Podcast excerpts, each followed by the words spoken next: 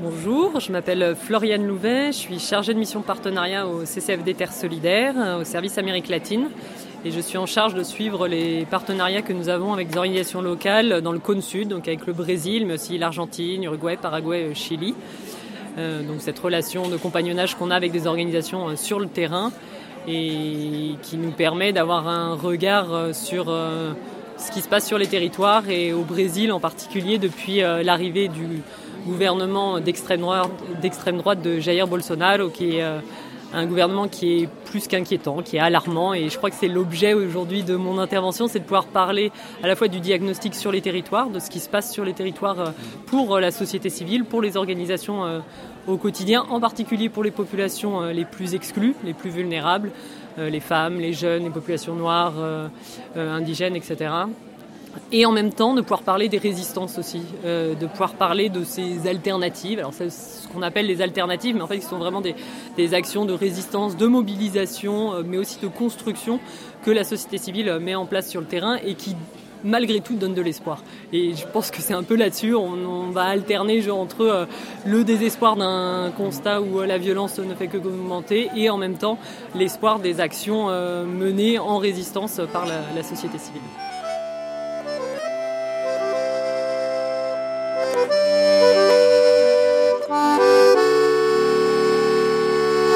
Le Brésil au cœur des plus grands défis. Première partie.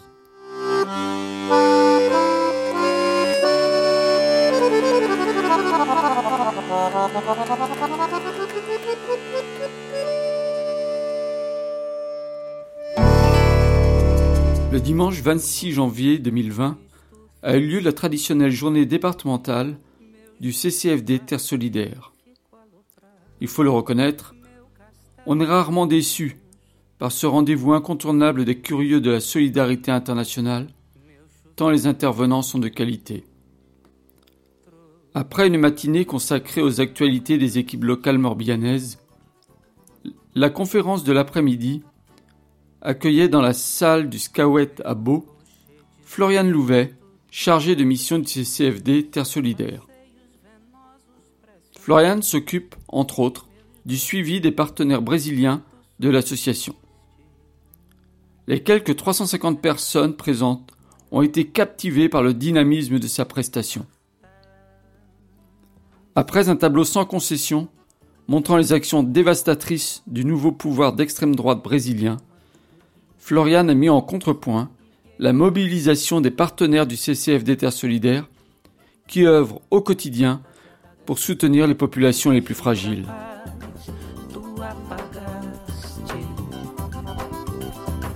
O sofrer de minha alma tu poliste contra o próprio sangue guerreaste. Baionetas e adagas preferiste o cachimbo da tu apagaste. Bonjour, bon après-midi, si on devait traduire boa tarde en, en portugais. Je m'appelle Floriane, ça fait plus de 6 ans que je suis au CCFD Terre Solidaire, mais ça fait euh, plus de 12 ans que je travaille avec les partenaires du, CCFD. Euh, j'ai vécu au Chili, en Argentine, travaillant pour des partenaires euh, du CCFD. Donc euh, c'est avec toute cette histoire que je viens avec vous ce matin. Donc on, on, va être en communion, vous, avec ce que vous vivez ici et ce que eux vivent là-bas. Et je crois que le CCFD, c'est un peu ça, cet aller-retour entre nos territoires, entre le territoire ici et le territoire là-bas, alors en Amérique latine, mais aussi sur d'autres continents. Alors, Aujourd'hui, cet après-midi, on va parler du Brésil. Euh, une chose qui me marque, moi, au CCFD euh, Terre Solidaire, c'est euh, cette gymnastique du regard à laquelle on est, invité, quand on travaille au CCFD Terre Solidaire, qu'on soit salarié ou bénévole. On nous apprend à élargir notre vision, à affiner notre regard, à échanger nos regards, à changer nos regards. Et c'est ce que j'ai envie euh, de vous inviter, de nous inviter à vivre cet après-midi, à vivre une gymnastique de regard, un changement de regard sur le Brésil, que vous connaissez peut-être très bien, ou peut-être pas du tout. Peut-être que vous en avez tous un petit peu entendu parler l'année dernière au moment des élections, et cette élection euh, d'un gouvernement d'extrême droite, de Jair Bolsonaro, et qui n'est pas de bon augure, euh, qui est même de très mauvais augure pour ce pays. En tout cas, on arrive tous avec euh, voilà, toutes ces images-là euh, du Brésil. Et je vous propose qu'ensemble, cet après-midi, on, essaie de vivre ce changement de regard. Et, moi, comme chargé de mission, c'est ce que je vis au quotidien en travaillant avec les partenaires. Cette espèce de déplacement où euh, j'arrive avec mes idées, mes préjugés, ma manière dont ça devrait fonctionner. puis, je suis à chaque fois décalé, déplacé. Et, et j'aime bien vivre ce type de déplacement-là, me laisser un peu bouger. Donc on va essayer de bouger tous ensemble cet après-midi si, si ça vous convient.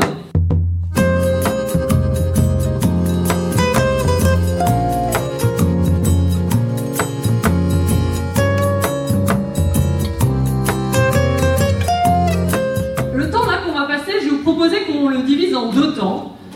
Qu'on effectue d'abord un diagnostic Qu'est-ce qui se passe aujourd'hui au Brésil Quel regard on peut poser sur la situation de la société civile au Brésil en 2019, enfin au début 2020 euh, Donc un premier temps de diagnostic avec, euh, alors on ne pourra pas être exhaustif en essayant d'avoir la dimension euh, économico-environnementale, la dimension sociale, la dimension politique, en essayant d'entrer un peu plus dans des détails avec des points qui, qui nous marquent. Et puis, dans un deuxième temps, euh, quelle résistance, quelles actions, quelle mobilisation sur le terrain Parce qu'on va bien voir que la situation sociale est compliquée, que la société civile est sous pression et que eh ben, la tâche de nos partenaires, c'est justement de pouvoir y répondre comme ils peuvent avec euh, les outils euh, qu'ils ont et avec les contacts qu'ils ont sur le terrain. Alors, d'abord, ce diagnostic. Un diagnostic, un baromètre pour essayer de mesurer la pression qui existe aujourd'hui sur la société civile. Alors, on ne va pas utiliser les instruments de mesure habituels. On pourrait euh, être aujourd'hui aux Nations Unies et parler de grands indicateurs sociaux, euh, euh, de taux de croissance, de taux de développement humain, etc. Enfin, on pourrait... Il existe beaucoup d'indicateurs dans ce sens-là. Au CCFD Terre Solidaire, on aime bien avoir un autre type d'indicateur, un autre type de mesure. Et notre autre type de mesure, j'ai envie de dire qu'il y a deux grandes caractéristiques. La première, c'est que ces indicateurs sont construits par nos partenaires sur le terrain, par des acteurs qui sont engagés au quotidien, et donc c'est un regard qui est euh, vraiment foncièrement proche de la réalité territoriale. C'est la première chose. Et la deuxième chose, c'est que c'est un regard qui est euh, peut-être centré vers ces populations qui sont les plus exclues. On va rentrer dans cette ce, baromètre qu'on va essayer de dresser ensemble avec une première dimension qui est la dimension économique et environnementale.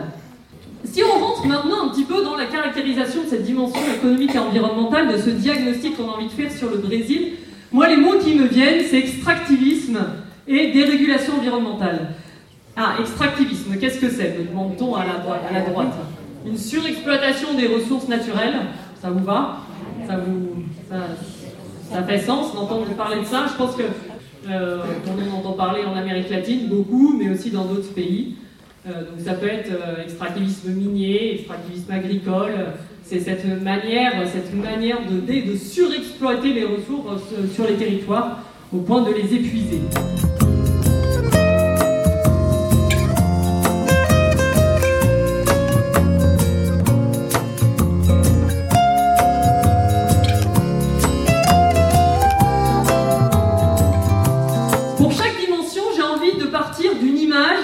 d'un chiffre, d'une histoire. Et puis de, pouvoir euh, euh, développer un petit peu à partir de là. Alors, la première image que j'ai envie de vous donner, c'est une image que j'ai prise en, mission dans le Tocantins, qui est un État euh, plutôt au centre, dans la pré-Amazonie du, Brésil. Et je vous assure que j'ai été absolument choquée en, vivant ce, temps-là de mission. J'étais avec la CPT, qui est la Commission pastorale de la Terre, qui est un de nos partenaires, euh, qui travaille sur les questions de travail esclave, euh, justement, sur, dans, la zone, et sur la question de l'accès à la terre. Et euh, l'après-midi, pendant deux jours, on est parti sur le terrain, on a rencontré des communautés paysannes, traditionnelles, indigènes. Et pendant des heures durant, on a traversé ces champs de soja j'ai déjà vu beaucoup de soja. Je travaille au Paraguay, je travaille en Argentine, euh, c'est pas nouveau pour moi. Mais là, j'ai été complètement euh, estomaquée pendant des heures durant que du soja à perte de vue. Comme si, vous voyez, on était dans un océan et qu'on ne voit pas la côte, on ne voit pas l'horizon, on ne voit pas la terre, on est complètement perdu au milieu. Et là, c'était un océan de soja, un océan vert, euh, vous voyez, sans aucun arbre, sans aucune habitation. Et puis à certains endroits, on arrivait au milieu d'une communauté complètement encerclée par ce soja, et elle nous racontait combien au quotidien euh, des avions passent pour épandre ces pesticides. En épandant ces pesticides, bah, ils les épandent au-dessus des habitations, au-dessus des animaux, au-dessus des écoles, des enfants, des plantations, des potagers. Et c'est leur quotidien.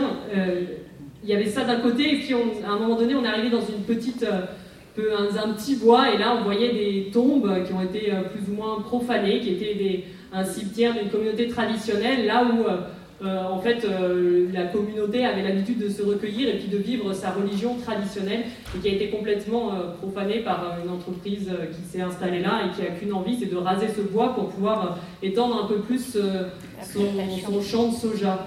Alors oui, cette image, elle dit quelque chose de la réalité aujourd'hui du Brésil. Une réalité qui n'est pas nouvelle, qui n'est pas nouvelle là de 2019, qui existe depuis des années, la question de la terre au Brésil est cruciale, comme dans toute l'Amérique latine. Au Brésil, on a 45% de la terre, des propriétés qui sont en main de 1% des propriétaires. Euh, une concentration de la terre qui est extrêmement élevée. On a des concentrations encore plus grandes. Hein. Dans un pays comme le Paraguay, c'est 2% des propriétaires qui possèdent 85% des terres. Mais c'est des chiffres qui parlent, qui parlent d'une ultra-concentration. Et, et l'équation, elle est assez simple. Moins on a de terre, plus il y a de conflits. Et au Brésil, depuis des années, les conflits ne font que se multiplier. Quand on regarde les chiffres, on est complètement en augmentation. Entre 2016 et 2018, euh, le nombre d'aires en conflit a été multiplié par 67% euh, à peu près, selon la Commission pastorale de la Terre. Et, ces chiffres-là, ils font qu'augmenter. Et ils produisent quoi? Ils produisent euh, des assassinats. L'année dernière, il y a eu 30 assassinats, selon la Commission pastorale de la Terre, de leaders paysans, mais ils produisent aussi de la torture, ils produisent euh, des violences euh, physiques, euh, psychiques au quotidien, des menaces.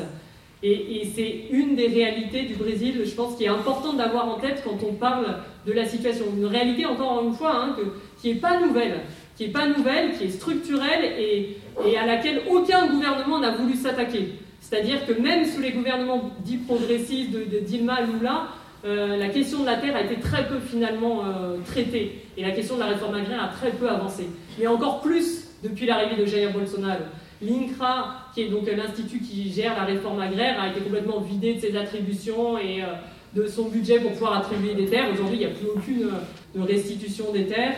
Euh, il y a énormément de lois qui sont en cours au Parlement pour vendre les terres à des capitaux étrangers. et la liste est longue, en fait, de toutes les mesures qui sont faites aujourd'hui pour que les terres aillent à des capitaux étrangers, aillent à des entreprises, aillent à des grands propriétaires terriens et n'aille pas euh, à ceux et celles qui travaillent la terre au quotidien, qui sont les communautés paysannes, qui sont les communautés indigènes, qui sont les communautés traditionnelles. Euh, donc ça, c'est la première réalité du Brésil qu'il faut avoir en tête quand on découvre ce pays.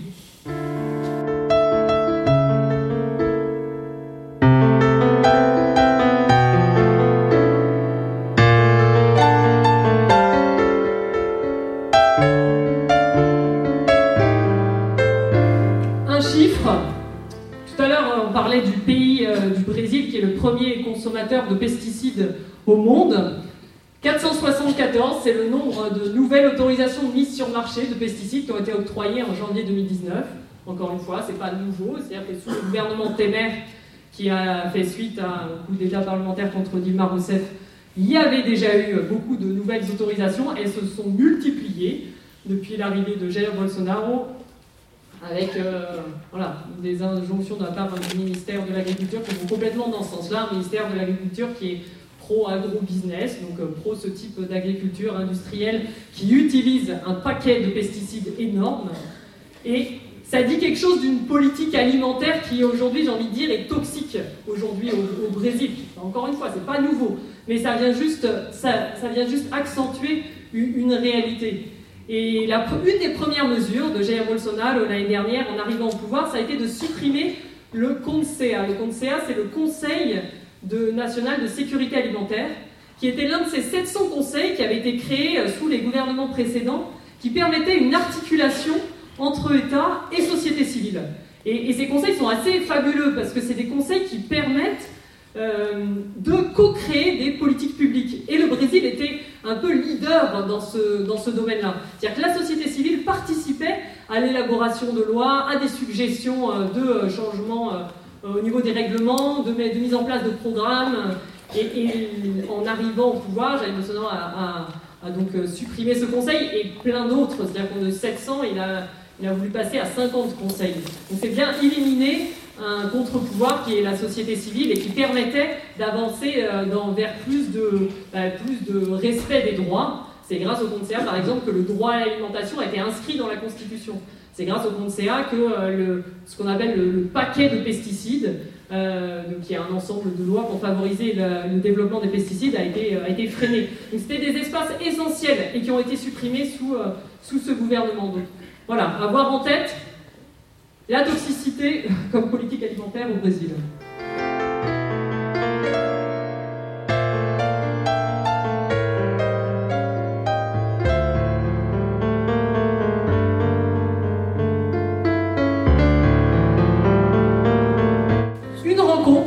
La photo que vous voyez là, c'est la photo de Valéria. Valéria, je l'ai rencontrée euh, en décembre dernier, c'est la dernière euh, mission au Brésil. Et Valéria, euh, alors faut s'imaginer, on est du côté de Recife, dans le nord-est, sur la côte. Et puis on part avec un de nos partenaires qui est Phase et qui, s'appelle Phasé, notre partenaire, et on part sur la côte. Alors il y, a des plages, etc. C'est une zone plutôt touristique et agréable. Et puis au détour de quelques chemins, on arrive dans un village qui est beaucoup plus pauvre et où les gens vivent de la pêche. vivent de la pêche au quotidien. et on rencontre Valéria qui nous accueille dans sa maison elle est juste à côté de lieu où il y a des mangroves. Et euh, cette famille de pêcheurs, elles ont l'habitude euh, tous les matins bah, de partir euh, chercher les fruits de mer pour pouvoir les vendre ensuite sur le marché ou à des particuliers dans la rue, etc. Et Valéria nous raconte son histoire, elle nous raconte que depuis toute petite, elle vit de la pêche, qu'elle a l'habitude de se lever à 3 heures du matin pour aller chercher ses fruits de mer, ses poissons, puis que souvent il faut attendre d'avoir vendu quelque chose pour pouvoir petit déjeuner, parce que sinon il n'y a pas les moyens avant. Et qu'elle fait ça depuis toute petite, euh, comme tous les habitants du coin, ils ont choisi la pêche pour pas tomber ni dans la prostitution ni dans le vol, en disant nous on n'est pas des voleurs, on n'a pas envie d'entrer dans la prostitution, donc c'est notre choix de vivre de la pêche, même si c'est compliqué au quotidien. Et ils ont subi euh, deux coups durs, j'ai envie de dire, euh, là, ces dernières années, ces, ces gens-là. La première, ça a été la construction d'un complexe industrialo-pétroléo-portuaire, qui est le complexe SWAPé, qui a fait euh, une grande, euh, qui a fait un, eu un grand retentissement au niveau international, au niveau économique. On a construit cette espèce de grand, de, de grande plateforme euh, en grande pompe, mais sans se préoccuper des, conséquences pour le quotidien, pour les, populations. Et Valéria fait partie de cette population qui, à qui on a dit bah, ce serait bien de vous en allier parce qu'on a besoin de votre territoire pour pouvoir nous installer. Elle fait aussi partie de ces populations qui ont dit non, qui ont voulu rester en disant nous, on va nous envoyer complètement à, l'autre bout du monde dans des espèces de complexes euh, euh, d'habitat, mais en fait, nous, euh, c'est notre vie, la pêche au quotidien. On n'a pas de formation, on n'a pas envie de vivre d'autre chose, c'est notre vie, on a envie de continuer de vivre de ça, et malgré tout, en décidant de rester, ils doivent subir la pollution engendrée par ce complexe industriel. Alors ça, ça a été le premier coup dur, et puis on a eu un deuxième, un récent, vous en avez peut-être entendu parler, de cette espèce de marée noire assez mystérieuse qui a ravagé 2000 km de côte euh, au Brésil, sur tout le nord-est, et même arrivé jusqu'à Rio. Euh, espèce de plaque de pétrole dont on ne connaît pas euh, l'origine jusqu'à présent. Le gouvernement n'est pas particulièrement intéressé à, aller fouiller sur ces questions-là. Et ce pétrole, il est en particulier arrivé sur les côtes où Valéria vit, là l'endroit où nous on se trouvait là pendant la mission.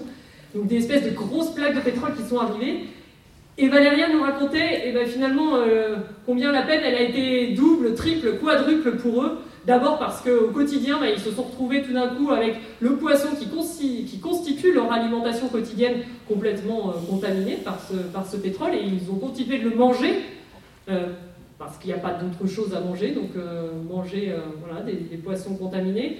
Euh, par ailleurs, c'est eux qui, se sont, qui ont mis les mains dans le cambouis, littéralement. C'est eux qui ont été laver les plages parce que le gouvernement n'a envoyé personne pour euh, les laver, n'a pris aucune mesure pour permettre euh, la, dépollution des plages. Donc c'est eux à main nue qui allaient retirer les, plaques de pétrole. Vous pouvez imaginer, le pétrole à main nue, les conséquences pour la santé. Il y a des irritations, des allergies, des, conséquences cardiaques qui vont commencer à apparaître, mais pas le choix finalement parce que c'est leur vie quotidienne et c'est surtout leur, travail au quotidien. Donc, voilà, euh, contamination des propres personnes.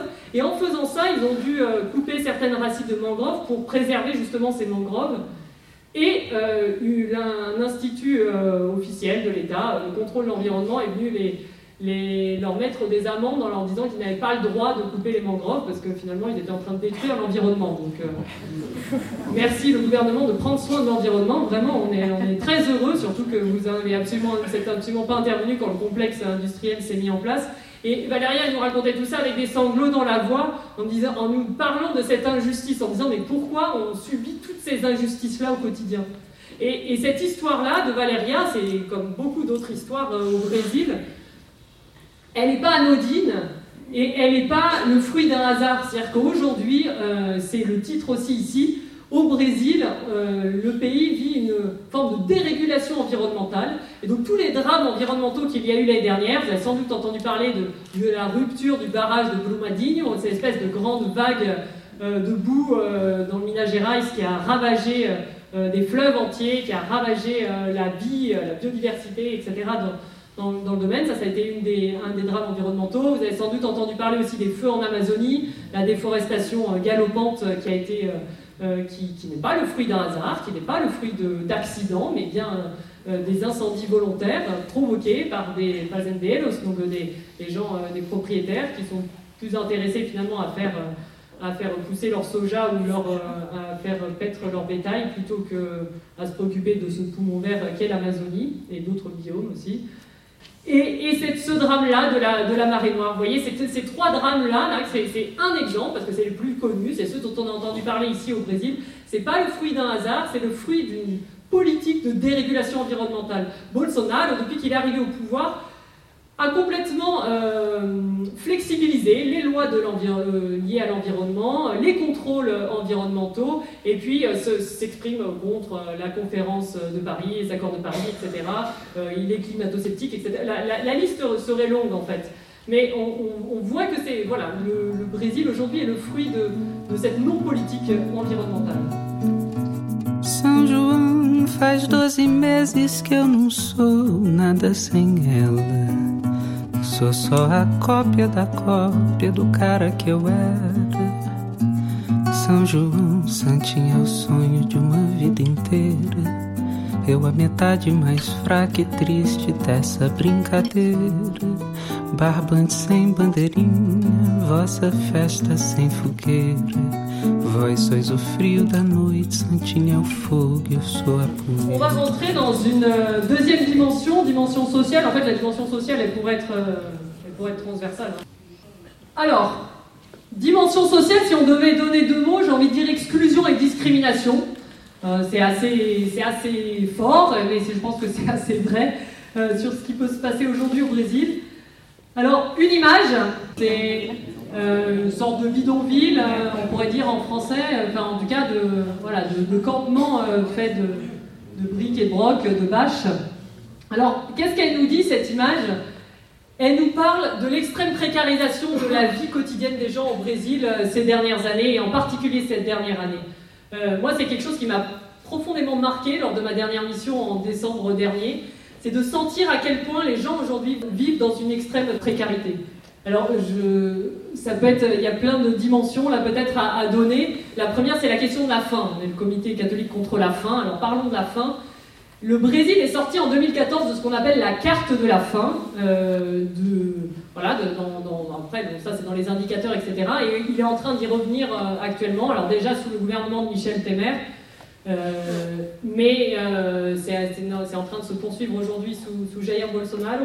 Et cette question de la faim, elle est très forte. Moi, pendant ma mission, j'ai retrouvé Pretinha, qui est une amie, une amie, une jeune, une jeune femme d'une favela de, de Fortaleza dans le Conjunto Palmeiras et qui me disait qu'elle, elle vit aujourd'hui au quotidien avec euh, l'équivalent de 35 euros, c'est un montant de sa Bolsa Familia, 35 euros par mois, euh, avec son fils Pedro qui a 10 ans. Alors le, coût de la vie peut-être un petit peu moins élevé que chez nous, mais pour certains, certains, certains produits, euh, on va retrouver absolument les, mêmes prix qu'en France. Donc vous pouvez imaginer 35 euros combien ça peut être difficile de vivre au quotidien. Et elle me disait ça euh, à côté, je rencontrais d'autres femmes qui me racontaient combien elles s'étaient euh, cotisées les unes les autres pour pouvoir euh, produire un gâteau d'anniversaire pour une famille où on fêtait l'anniversaire d'un des enfants et elles avaient dû se cotiser pour pouvoir faire ce gâteau-là. Et, en fait, c'est sans doute des réalités dont on peut entendre parler dans d'autres pays euh, qui ont un niveau de pauvreté beaucoup plus fort. Mais au Brésil, moi, ça faisait longtemps que j'avais pas entendu parler de, ça, de cette fin-là. Euh, et on a un, partenaire qui me racontait, qui me disait, mais en fait, nous, on n'est pas une ONG assistentialiste, on n'est pas une ONG d'aide humanitaire. Mais aujourd'hui, on se retrouve dans l'obligation de euh, distribuer de la nourriture, de euh, distribuer des kits de survie à certaines personnes. Et c'est pas ce qu'on a envie de faire. Nous, on est dans la transformation sociale, dans la formation politique, etc. C'est pas du tout notre corps de métier. Mais aujourd'hui, les gens, ils viennent à nos formations et nous disent on a faim. On a faim et au quotidien, on ne sait pas comment se loger, on ne sait pas comment se vêtir. Donc ça, c'est des questions d'ordre, j'ai envie de dire, presque basiques, qui reviennent à l'ordre du jour. Et ça m'a, moi, ça m'a vraiment, voilà, ça m'a pris de plein fouet en, y retournant. Euh, en décembre dernier parce que je n'avais pas pris la notion, mesurer à quel point euh, cette réalité-là, elle était forte. Donc c'est la question de la faim, mais c'est aussi euh, la question de, du travail. Au quotidien, les gens, ils doivent euh, cumuler deux, trois, voire quatre emplois au quotidien. et alors vous imaginez bien, quand on cumule tous ces emplois-là, qu'on doit aller à l'autre bout, à un bout à l'autre de la ville, que le transport en commun est un peu cher, qu'on ne sait pas comment se déplacer, ça devient difficile de se mobiliser. Parce que moi, une des grandes questions que j'ai quand je vais au Brésil, c'est pourquoi ils ne se mobilisent pas? Pourquoi il y a une forme d'apathie quand on voit la, destruction de tous les droits qui est en train de se passer aujourd'hui au Brésil? Oui, mais en fait, comment se mobiliser quand au quotidien, il faut d'abord survivre? Ça, c'est une vraie question. En fait, au quotidien, il faut d'abord euh, pouvoir remplir la gamelle pour les enfants, il faut d'abord pouvoir euh, payer le loyer si on ne veut pas être jeté dehors. Donc c'est compliqué la question du travail. Et on voit beaucoup d'entre eux qui deviennent chauffeurs Uber. Euh, justement pour pouvoir euh, avoir un petit peu plus d'argent à côté du travail qu'ils ont. Et même ceux qui travaillent en ONG ne le disent, en fait c'est compliqué au quotidien. C'est compliqué, on n'a pas le temps, on est fatigué. Alors, c'est la question de la faim, c'est la question du travail, c'est la question du logement aussi.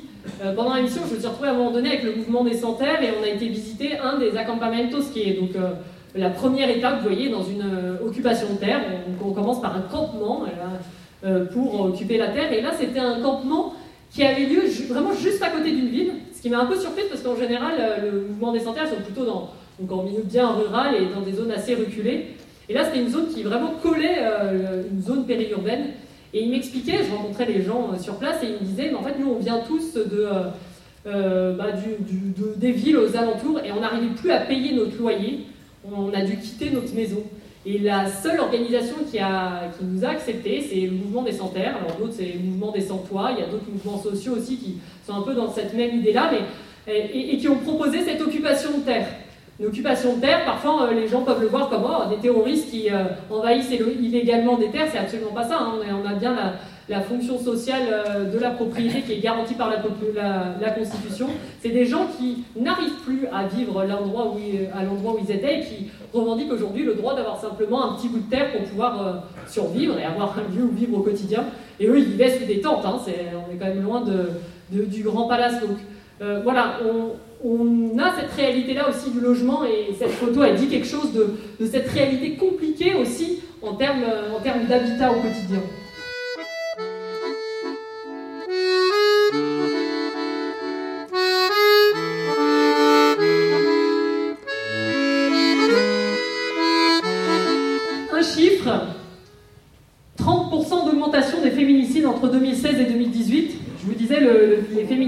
C'est l'assassinat d'une femme pour le fait d'être une femme, euh, qui a un crime qui a été typifié dans la loi euh, brésilienne en 2015, donc assez récemment. Hein, ça a été des avancées en Amérique latine, le fait que le féminicide soit reconnu, euh, et, c'est important de pouvoir le, le signaler. Et ces féminicides-là, ils augmentent, ils augmentent malheureusement, et on le voit au fur et à mesure des années. Euh, c'est un chiffre alarmant. Il y a plein d'autres chiffres qui peuvent être alarmants de ce type-là. La population LGBT, qui est aussi euh, la cible d'énormes violences, elle a augmenté entre 2000, en 2019 même de 113%. Euh, L'appelée population indigène qui, entre 2016 et 2018, dont les assassinats ont augmenté de 141%. On n'a que des chiffres de ce type-là en fait. Donc une violence qui est exacerbée aujourd'hui et une violence qui est non seulement exacerbée, mais qui est ciblée. Vous voyez, je vous ai parlé des femmes, des populations LGBT, des populations autochtones. On, pourrait parler on va en parler d'ailleurs des populations noires, des populations des favelas. C'est une violence ciblée contre ces populations les plus exclues, contre celles qui dérangent, contre celles qui avaient commencé à obtenir d'accéder à certains espaces, euh, comme les universités, comme euh, euh, des formations, comme le, les le fait de pouvoir voyager, d'aller dans les aéroports, qui avait commencé à accéder à ces droits-là sous les gouvernements antérieurs et qui aujourd'hui dérange, dérange une autre partie de la population qui, qui a vu ses privilèges un peu secoués et menacés par l'arrivée de ces nouvelles populations. Et donc c'est pas un hasard si cette violence elle est dirigée contre elle. Euh, c'est une violence qui est ciblée et qui, touche ces populations-là. Et c'est pour ça que nous, comme CCFD Terre Solidaire, on est engagé avec nos partenaires particulièrement auprès d'elles, en disant c'est pas normal que ce soit elles qui, euh, qui souffrent de ces, attaques-là. Parce que c'est des attaques qui sont à la fois le fait d'une violence privée, c'est-à-dire qu'il vient de personnes dans la rue qui tout d'un coup va se dire on va aller lyncher cette personne-là parce qu'elle est jeune, noire, euh, elle est des favelas. Euh, ou alors, euh, ça peut être aussi une, violence qui est le fait de, policiers. On a une violence policière qui qui a explosé ces dernières années, et je vais, y revenir. Mais ça peut être aussi une violence de l'État, dans le sens où on a un État aujourd'hui qui ne fait rien et qui ne se bouge pas face à l'augmentation de ces violences. Et une justice qui se tait et qui ne va pas euh, mener d'enquête face à, tous ces assassinats et ces violences. Donc c'est assez alarmant.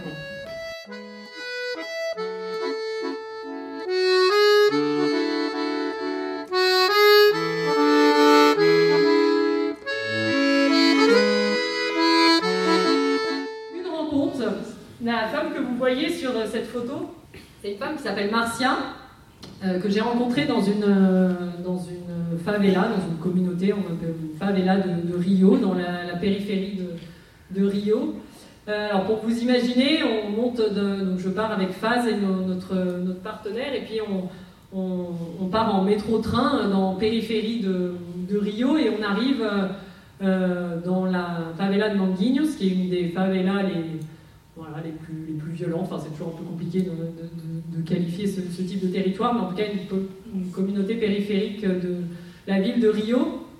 On descend du métro, du train, euh, on quitte les grands axes, et puis à un moment donné, on entre dans la favela. La favela, pour ceux qui ont, ou celles qui ont déjà été, voilà, des, euh, à cet endroit-là, c'est euh, des, rues très étroites, très très étroites avec des édifices très grands, avec des gens qui ont construit leur maison au départ de briques et de broc, et puis au fur et à mesure des années, ces maisons elles se sont un peu consolidées. Euh, et puis surtout, on a construit de nouveaux étages pour les enfants parce qu'il n'y a plus d'espace pour pouvoir les accueillir. Donc au fur et à mesure des années, on, rajoute un étage pour euh, l'enfant qui naît, et puis ensuite pour la génération suivante. Et dans cette ambiance-là, il y a une ambiance très communautaire, très festive, des choses qui pendent à la fenêtre, des gens dans la rue, beaucoup de gens qui, qui se parlent, la musique, etc. On croise en même temps des gens avec euh, des grandes mitraillettes, des armes. Euh, sur euh, un côté à métal où on propose tout type de drogue. D'un autre coin de, de, la rue, on croise un policier qui est juste à côté de toutes ces choses-là. Donc c'est voilà, c'est la réalité de la, de la favela, armes, drogue. on disait ça tout à l'heure dans, dans, les images qu'on pouvait avoir du Brésil, qui est une vraie réalité. Et en même temps, cet esprit de fête, de communauté. Et on arrive au cœur de la favela, et on est à l'endroit où il y a le terrain de foot, terrain essentiel, central dans, la vie d'une communauté, et où il y a un acte commémoratif euh, d'une organisation qui s'appelle les, les, Mères de Manguinhos, qui sont en fait ces mères, alors c'est aussi des pères, mais c'est beaucoup des mères, euh, de jeunes noirs qui ont été assassinés par la police et qui, pour qui il n'y a eu aucune enquête judiciaire. Euh, des jeunes qui ont été tués dans une totale impunité. Et donc il y a des espèces de grands posters avec les photos de tous ces jeunes euh, beaucoup de jeunes hommes, des femmes aussi, mais beaucoup de jeunes hommes. Aujourd'hui au Brésil, on parle de génocide des jeunes noirs dans les favelas. Alors le mot peut nous faire, euh, enfin peut nous interpeller. C'est peut-être pas un mot que nous on utilise en France, mais c'est pour dire la réalité de ces assassinats qui existent au quotidien dans les, dans les, dans les communautés périphériques. Et, je rencontre dans ce lieu Marcia. Marcia, c'est donc elle que vous voyez sur la photo. Euh, Marcia, elle a son fils qui a été assassiné dans, un peu, dans les années 2000-2002. Et euh, elle n'a pas compris pourquoi. Elle a regardé les enquêtes de la police. dans ces enquêtes, on disait que son fils était un trafiquant de drogue et euh, qu'il a été assassiné. Donc pour cette raison, par, enfin qu'il n'a pas été assassiné, qu'il a simplement, il y a eu de la légitime défense de la part des policiers pour se protéger de ce trafiquant de drogue très méchant. Et, et, cette mère, elle s'est dit mais c'est pas possible, mon fils, je le connais, il n'est pas dans la drogue, il n'est pas dans ces trafics je veux prouver son innocence.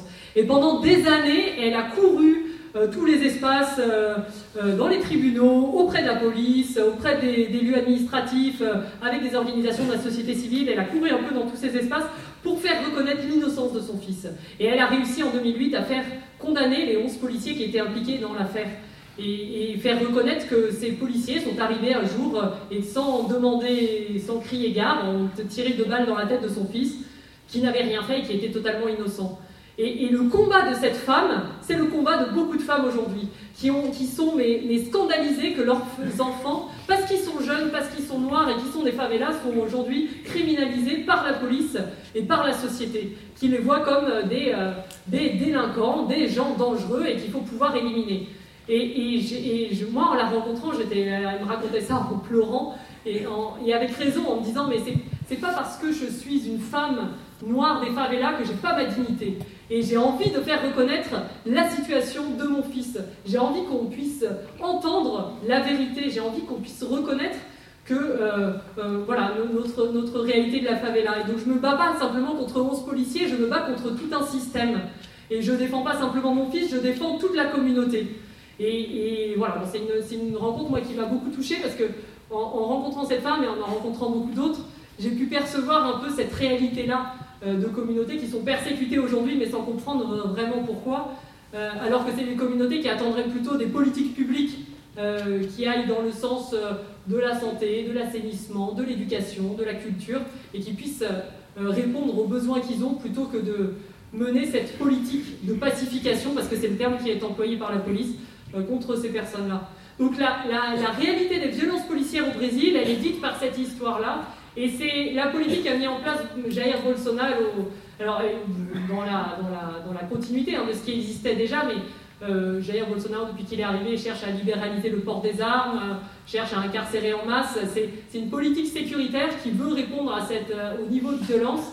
Et on sait que ça porte pas de fruits. On sait que c'est pas cette politique-là qui va permettre de résoudre le problème de la violence. Oui, il y a un problème de gang, oui, il y a un problème de drogue, oui, il y a un problème de faction. Il y a tous ces problèmes-là aujourd'hui, mais c'est pas en, criminalisant les gens qui habitent dans les populations périphériques ou les populations noires qu'on va résoudre le problème. Et ça, c'est ce combat-là que, nos partenaires mènent au quotidien.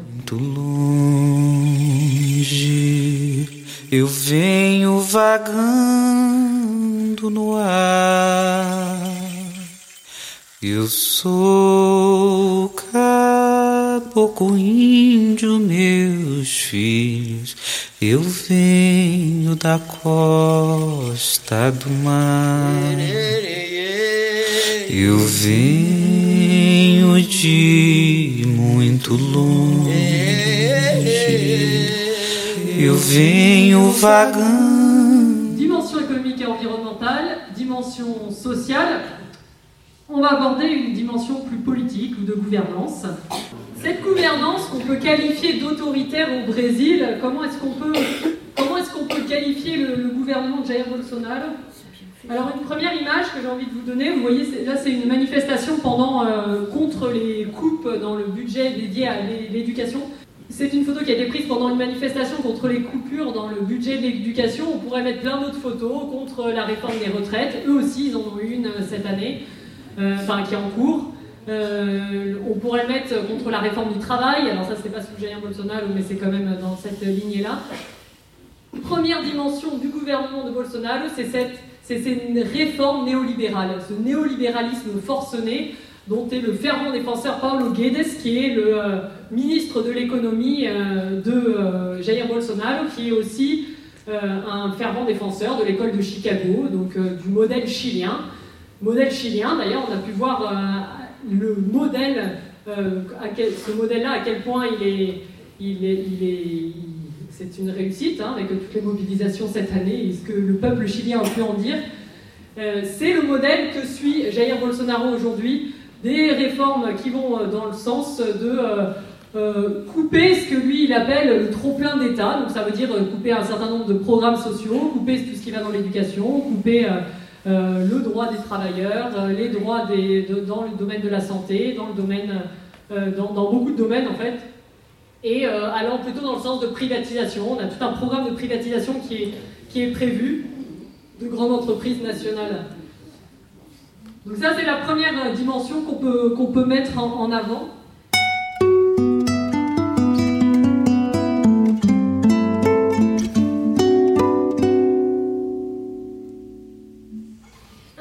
Un chiffre, 27 c'est le nombre de cas de censure artistique qui a eu lieu en 2019, contre 6 en 2018, c'était déjà beaucoup.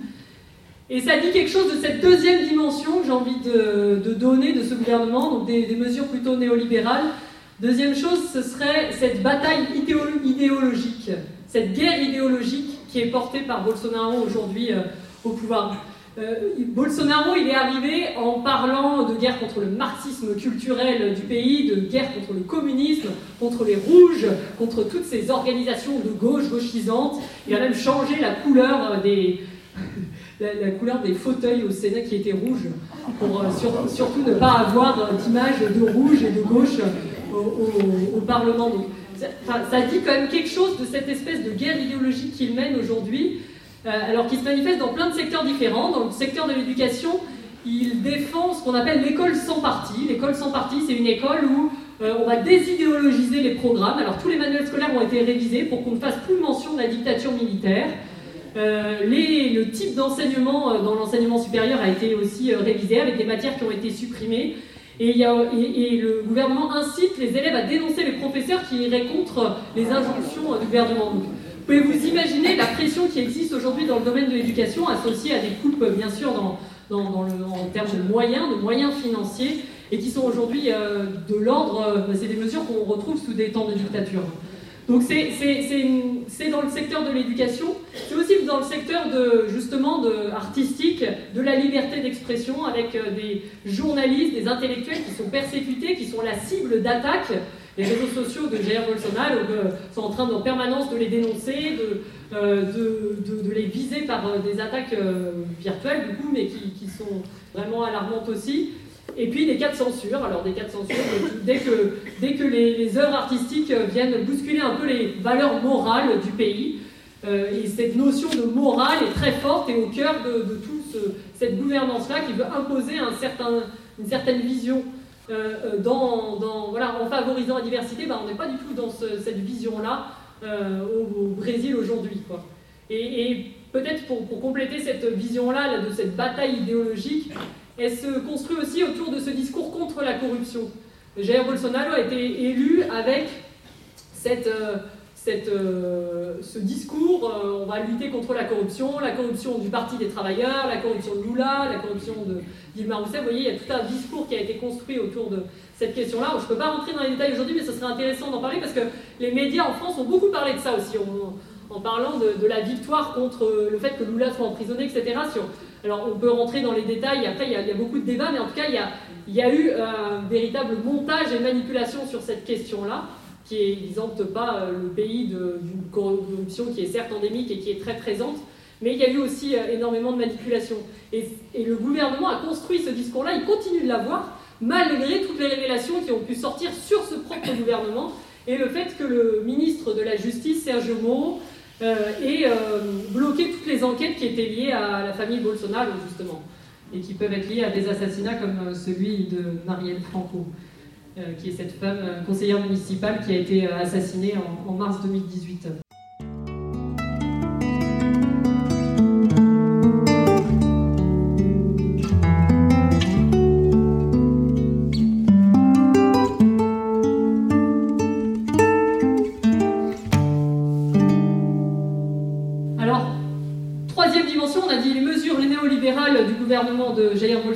Cette bataille idéologique, la troisième dimension qui me semble importante à mettre en avant, euh, c'est cette euh, militarisation du gouvernement, judiciarisation du politique et criminalisation des, mouvements sociaux, espèce de package. Euh, fin 2019, la police est entrée un jour dans les locaux, un matin, dans les locaux d'une organisation qui s'appelle Saúde Alegria, qui est une organisation reconnue pour son travail en Amazonie, et euh, qui a vu euh, ses ordinateurs, ses rapports, tout son matériel euh, confisqué. Et le même jour, il y a quatre brigadistes qu'on voit sur la photo, brigadistes d'une organisation qui s'appelle Pénouchan, qui, est une organisation qui lutte contre les feux, les incendies en Amazonie, qui ont été interpellés et emprisonnés pour avoir allumé des incendies en Amazonie, justement, pour les accuser d'être responsable de ces, incendies avec euh, des chiffres complètement euh, absurdes. On les, accuse d'avoir incendié des milliers et des milliers de kilomètres, quatre personnes, vous imaginez. Alors il y a eu tout un raout national et international pour les faire libérer. De fait, en quelques, jours, ils ont pu être libérés, mais le mal était fait, si vous voulez. Le mal était fait d'une part pour la société qui associe, euh, euh, et, c'est le, souhait de Bolsonaro d'associer les ONG à, aux incendies, euh, d'associer les ONG comme responsables de nombreux maux au Brésil. Mais il est fait aussi pour les organisations qui aujourd'hui souffrent de criminalisation déjà administrative et, on commence à avoir ce type aussi de comportement de la part de la police et de l'État qui va viser directement une organisation. Et donc euh, c'est alarmant pour nous parce qu'on sait que c'est nos partenaires demain qui du jour au lendemain peuvent se faire euh, confisquer leurs affaires, euh, leur, travail, que peuvent se voir interdire de travailler. Une des premières mesures de Bolsonaro en janvier de l'année dernière, ça avait été justement d'émettre une mesure provisoire qui disait que c'était au secrétariat du gouvernement, qui est un militaire, de Hmm, alors la formule, je ne sais plus exactement comment c'était, mais c'était euh, mesurer, euh, suivre, accompagner, contrôler euh, les organisations de la société civile. Et la société civile s'est levée contre, cette mesure provisoire n'a pas pu passer finalement, mais c'est pour vous dire à quel point il y a ce désir de contrôle de la société civile. La société civile, où sont nos partenaires bien sûr, et, de, et, de, contrôle de ces organisations-là qui dérangent. Qui dérangent parce qu'elles disent la réalité. Elles disent ce qui est en train de se passer sur les territoires et dénoncent les violences dont on a parlé. Donc c'est une criminalisation de la société civile qui nous, nous, nous interroge, une militarisation hein, sur 22 ministères aujourd'hui, on en a 8 qui sont occupés par des militaires, et on est dans un État au Brésil qui a été marqué par une dictature militaire, euh, qui a duré de 62, enfin, qui a commencé en 1964 et qui a marqué les esprits euh, au Brésil, comme dans tout le côte sud, hein, on a des, des, dictatures dans tout le côte sud, et forcément, ça fait peur d'avoir ces militaires aujourd'hui au pouvoir. Euh, ça fait peur parce que ça a été des ce, furent des, dictatures sanglantes et qui ont, qui ont entraîné des, disparitions, des tortures, etc. Donc il y, a, y, a, des craintes à ce niveau-là. Et puis, euh, j'ai envie de dire judiciarisation du politique ou politisation de la justice. On parle beaucoup de ça aujourd'hui au Brésil. Parce que la justice aujourd'hui semble plus encline à, à aller dénoncer, à aller dénoncer justement les organisations de la société civile plutôt que de les défendre. Et, on, a l'impression d'une justice au service de la politique qui, va, qui ne va pas ouvrir d'enquête pour euh, des crimes, des assassinats de paysans ou de populations autochtones et qui en revanche va poursuivre des militants sociaux. Euh, donc voilà, une vigilance pour nous, euh, pour nous, organisations de la société civile qui, française qui accompagne nos partenaires. Você não foi para mim nada. Você não foi para mim nada.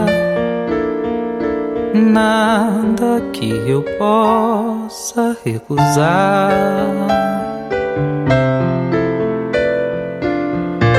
Nada que eu não queira agora. Você não foi para mim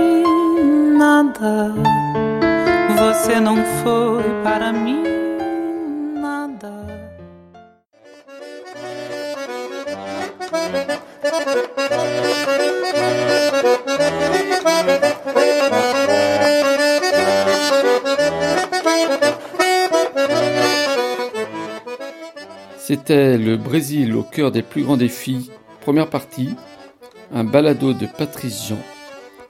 À suivre, l'action des partenaires du CCFD Terre Solidaire dans ce contexte.